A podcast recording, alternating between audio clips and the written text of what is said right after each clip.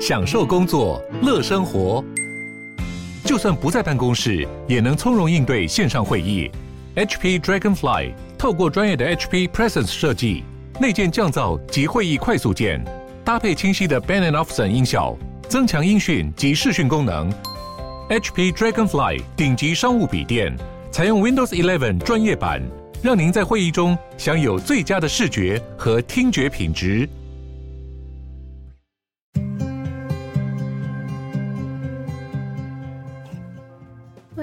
鲨鱼，带你关注那些有流量却没声量的有趣资讯。用十分钟的零碎时间，一起跟上这个永远跟不上的世界。最近很流行的 AI 绘图，到处都吵得沸沸扬扬的。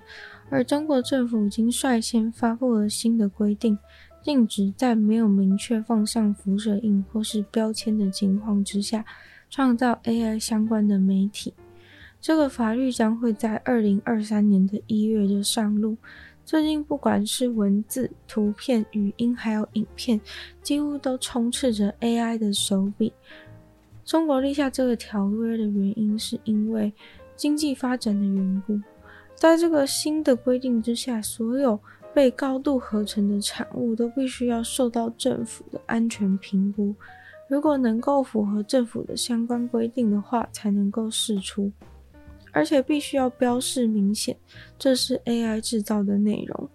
发布深度合成服务或是产品，都必须要加上警告标语，让人们清楚的知道这不是真人做出来的东西。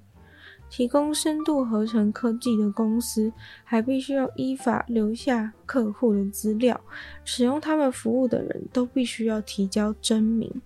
这样他们拿这些深度合成的内容去做什么事情，才能够被追踪。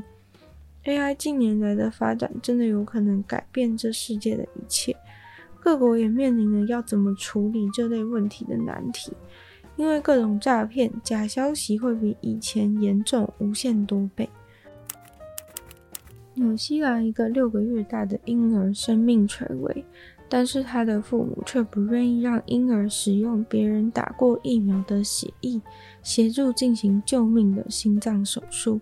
于是，纽西兰的健康部门就向法院申请，对于这个四个月大婴儿的监护权，透过这个方式来让婴儿进行手术。婴儿的父母曾经有接受过疫苗反对阵营的访谈，当中就聊到了婴儿的健康状况。他们说，婴儿患有严重的肺动脉瓣狭窄的问题，医生说必须要紧急进行手术，越快越好，立刻马上。但是，他婴儿父母非常担心医生做手术会用到的血液，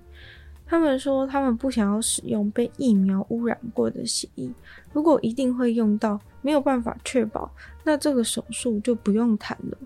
除了疫苗协议的其他判断都可以直接按照医生的意思，但就是不能让步疫苗协议的部分。COVID-19 的疫苗本来就会随着时间渐渐的减少。更何况含有疫苗的血液在注射之后，会让疫苗本身很快就分解。不过婴儿的父母不会听这些解释，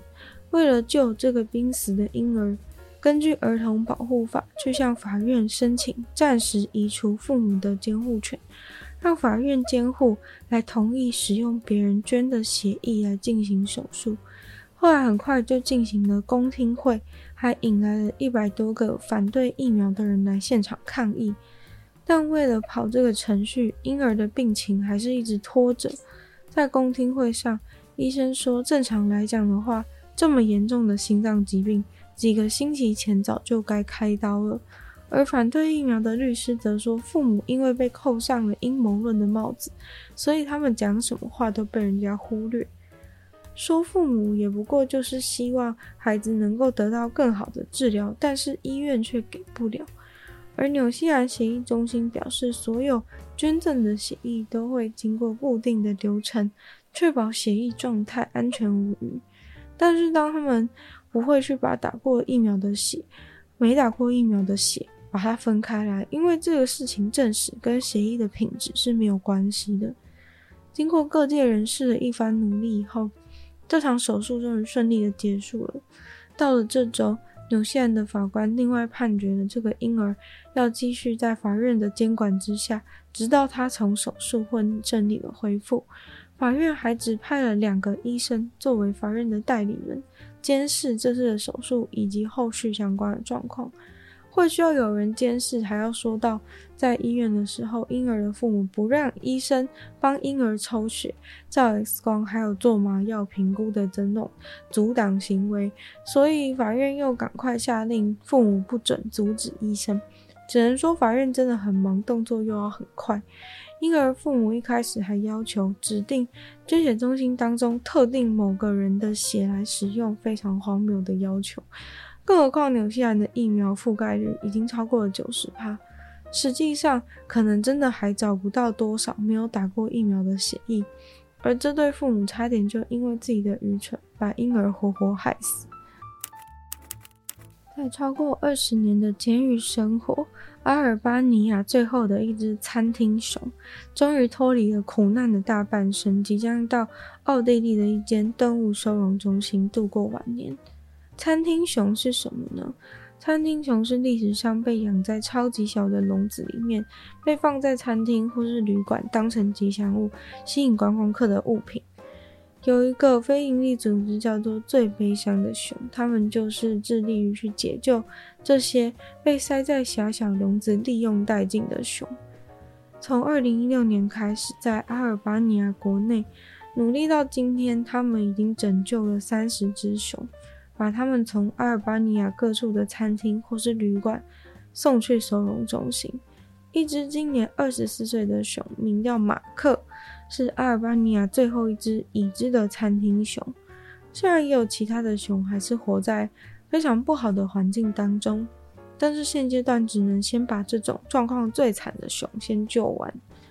马克在十二月七号被救走，送到了奥地利的熊熊庇护所。当马克最初被发现的时候，一看就知道他的身体有严重的健康问题，被关在小笼子里面，体重过重，牙齿坏光，行为上也不太正常。经历了四十四个小时的旅程，才到达他的新家。经过了马其顿、希腊、保加利亚、罗马尼亚，还有匈牙利，终于到达了新家。在路途当中会固定停下来让兽医检查，还有喂他吃蔬菜水果。马克不太喜欢吃蔬菜，但是觉得水果很好吃。他过去被虐待的时候，每天都是吃餐厅的厨余和面包，营养非常的不均衡。到了新家的时候，也不是很习惯，突然有一万四千平方公尺的地方可以活动。二十年都被关在小笼子的他，面对户外环境的时候，有一点不敢前进。洗手应该是每个人从小就被教导的好习惯。在疫情期间，大家更注重手部的清洁，但是大家一定有发现一个盲点，就是你的手虽然洗得非常的干净，但是手一直摸的是那个手机，却都没有被洗。如果手机很脏，手再干净的话，一直摸手机也是没有用的。根据研究，手机上面的细菌比马桶还要脏十倍，所以其实应该要有个好方法来清洁手机，对抗散播的病毒。像是在日本的一家麦当劳，就有一个被网友疯传的水槽，因为那个水槽的旁边竟然有一个小小的手机清洁槽，可以让大家洗手的时候顺便花几秒钟消毒一下自己的手机。这个水槽的事情被上传到推特之后，马上就爆红了。因为他发文里面除了放了照片以外，还有详细的影片，示范大家怎么使用这个清洁手机的机器。这是一个很窄的缝隙，可以把手机垂直的放进去，接着它就会自动下降，并把手机覆盖。它的盖子发光的时候呢，就是代表手机正在清洗中。当它洗完了的时候，就会自己慢慢从下面弹出来，让你可以轻易的拿走你的手机。这个系统叫做 Wash，是日本一家叫做 Wota 的公司制造的。洗手机的方式是透过水循环，还有紫外光的消毒，在三十秒之内达到九十九点九趴的消毒率，而且清洗过程水的回收率是九十八趴，洗手机完全不会浪费水。那今天的鲨鱼就到这边结束了，再次感谢订阅赞助的会员伊恩、大理男子、James、Jason、Hero、毛毛、黑牡丹、LP 还有 ZZ，就像其他愿意支持鲨鱼创作的朋友，也在下方找到非常链接，拥有不同的会员等级，还有不同的福利给大家参考。那如果喜欢夏日的节目的话，希望大家可以多多把夏日节目分享出去，更多人知道。或在播 Podcast 帮我留星星、写下评论，对这节目的成长很有帮助。那当然也希望大家有时间的话，可以去收听我的另外两个 Podcast，其中一个是女友的纯粹背景批判，没有时间更长主题性内容。另外的话是听说动物，当然就跟大家分享动物的知识。那可以订阅我娱乐频道，追踪我的 IG，就希望夏日可以期待每周二四都跟大家相见。那么下次见喽，拜拜。